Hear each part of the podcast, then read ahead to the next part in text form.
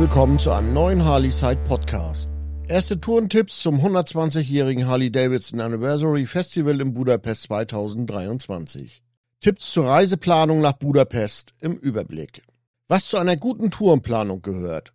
Wenn es in den tiefen Osten geht, kann eine gute Tourenplanung nicht schaden. Ungarn gehört nicht zu den typischen Reisezielen der Harley Davidson Community, deshalb habe ich mir die Mühe gemacht, ein paar Themen aufzugreifen, die für Biker wichtig sein können. Ich selbst fahre oft einfach los und lasse es auf mich zukommen, aber es gibt Länder, in denen es kleine Stolpersteine geben kann, an die man nicht direkt denken würde und die einem das Leben schwer machen, wenn es mal nicht so rund läuft. Worauf du auf der Motorradtour nach Budapest zum 120-jährigen Harley Davidson Anniversary besonders achten solltest, das hörst du in diesem Beitrag.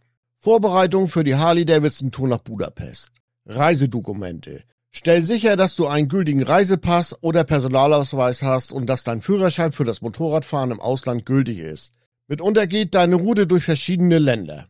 Versicherung. Überprüfe, ob deine Motorradversicherung im osteuropäischen Ausland gültig ist und ob du gegebenenfalls eine zusätzliche Versicherung abschließen solltest. Darauf gehe ich später noch gesondert ein, weil das einer der wichtigsten Punkte ist, die man beachten sollte. Vignette. Auf was du achten musst.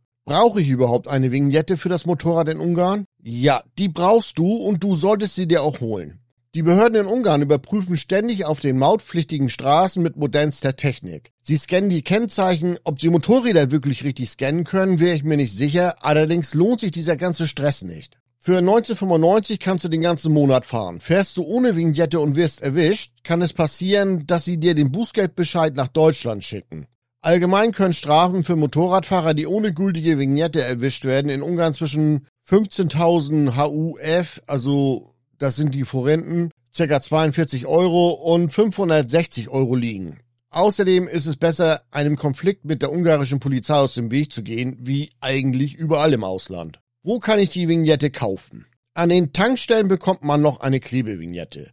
Am einfachsten ist es, wenn du sie über die Seite www mautgeburen.de bestellst. Man bekommt sie wohl woanders günstiger, aber diese Seite ist auf Deutsch und sehr einfach gehalten. Du kannst neben der Kreditkarte auch mit PayPal bezahlen.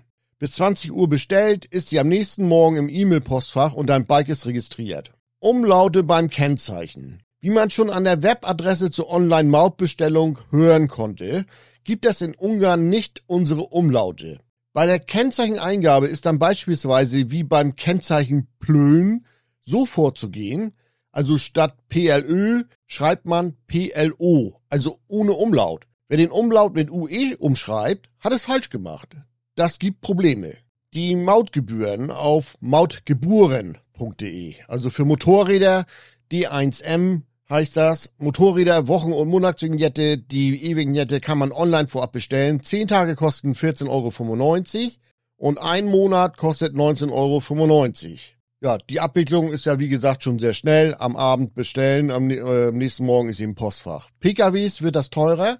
Vignette kostet für ein PKW Auto bis sieben Personen und bis 3,5 Tonnen für zehn Tage 21,95 Euro. Für einen Monat sind es dann 31,95 fahren ja auch einige mit dem Wohnmobil oder mit dem Van und dann kosten 10 Tage 31,95 und ein Monat kostet dann 49,95. Die Vignette-App ist ebenfalls eine Möglichkeit. Die gibt es im App Store oder im Google Play Store zum Runterladen. Habe ich aber nicht ausprobiert. Was es im ungarischen Straßenverkehr zu beachten gibt. Geschwindigkeitsbegrenzung. In Ortschaften gilt 50, falls nichts anderes angegeben ist. Außerhalb von Ortschaften 90 kmh, Wer mit dem Pkw und Trailer unterwegs ist, darf nur 70 km/h fahren. Wohnmobile über 3,5 Tonnen dürfen ebenfalls auf Landstraßen nur 70 fahren. Auf Autobahnen sind 130 angesagt, Pkw mit Trailer nur 80, wie auch Wohnmobile über 3,5 Tonnen. Auf Schnellstraßen sind es 110 km/h, Pkw mit Trailer wiederum nur 80. Das gilt ebenso für die Wohnmobile. Muss ich mein Licht immer anschalten? Also bei manchen Motorrädern hast du ja nicht mehr die Wahl. Aber ja, Motorräder müssen am Tag mit eingeschaltetem Licht unterwegs sein. Warnwesten.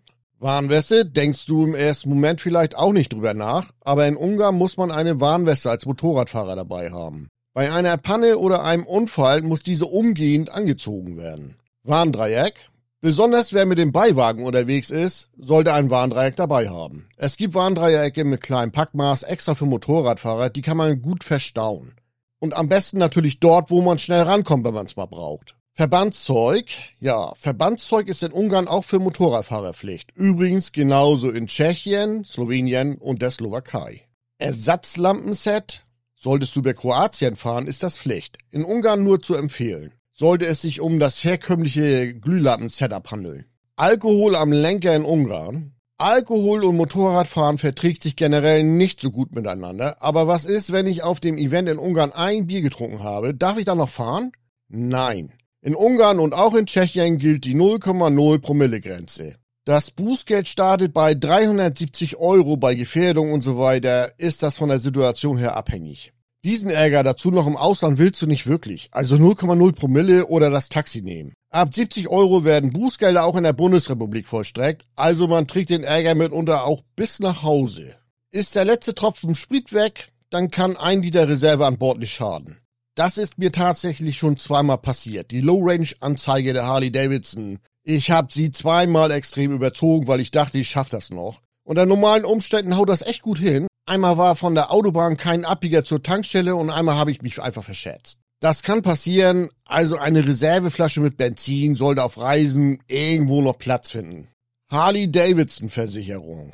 Jetzt kommt ein sehr wichtiges Thema. Das ist auch egal, bei wem du versichert bist. Bevor es losgeht, solltest du bei deiner Versicherung nachgefragt haben, was du zu beachten hast, oder schau dir deine Verträge genau an, bevor du mit deiner Harley Davidson in den Osten fährst. Das gibt es zu beachten. Einige Versicherer haben eine Osteuropa-Klausel. Grundsätzlich hilft immer der Blick in die eigenen Verträge. Wenn du möglicherweise noch einen alten Vertrag hast, kann es unterschiedliche Bedingungen geben, wie dein Motorrad versichert ist. Wenn du angegeben hast, dein Motorrad steht nachts immer in einer Garage, dann sollte sie auch in Budapest in einer Garage übernachten. Dann kannst du nur hoffen, dass die Hotelgarage in Budapest nicht überfüllt ist. Alles schon vorgekommen und genau das sind dann die Probleme, die keiner braucht. Was machst du, wenn dir in Budapest einer in deine Harley fährt? Sagen wir mal ein rumänischer oder französischer Biker und Englisch kennt er nur vom Hören sagen, dann hast du ein Problem. Eine gute Versicherung übernimmt die Abwicklung und geht in Vorleistung. Sie hat, sie holt sich das Geld selbst vom Unfallgegner, wenn er offensichtlich Schuld an dem Unfall hat. Das macht sie aber oftmals auch nur, wenn du diesen entsprechenden Zusatzbaustein aktiviert hast. Zu dem kommen wir später. Was machst du, wenn du eine Panne hast? Beispielsweise geht der Reifen kaputt. Wie willst du den so schnell ersetzen? Gibt ja selbst bei uns derzeit kaum Reifen für die Harley zu bekommen. Für diese beiden Szenarien gibt es sicherlich auch bei deinem Versicherer eine Lösung. Ich habe bei der Harley Davidson Insurance Service nachgefragt und man hat mir Folgendes gesagt.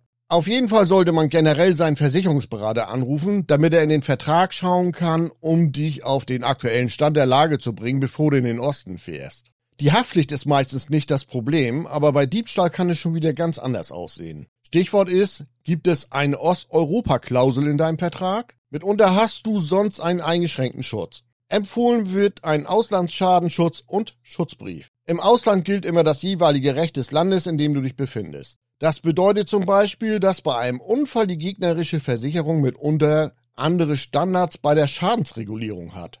Es gibt unzählige Möglichkeiten, was alles sein könnte, und man hofft ja immer, dass man das alles nicht braucht. Aber genauso kann ein Schutzbrief wirklich hilfreich sein, wenn es mal nicht wirklich rund läuft.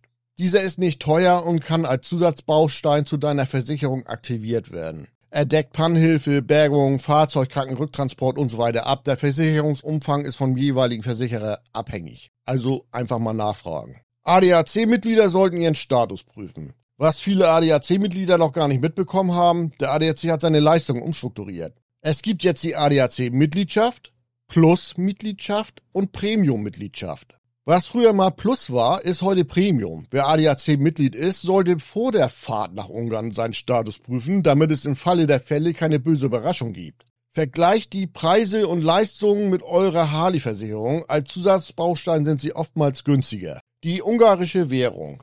In Ungarn gilt der Forint. Es wird zwar auch der Euro genommen, aber als Rückgeld gibt es in der Regel Forint. Am besten eignet sich zum Bezahlen die Kreditkarte. Laut Google sind die Wechselkurse in Budapest besser als bei unseren Banken, was generell nicht ungewöhnlich ist. Auch Tschechien gehört nicht zum Euro-Währungsgebiet, aber wer mit der Kreditkarte bezahlt, wird es nicht merken.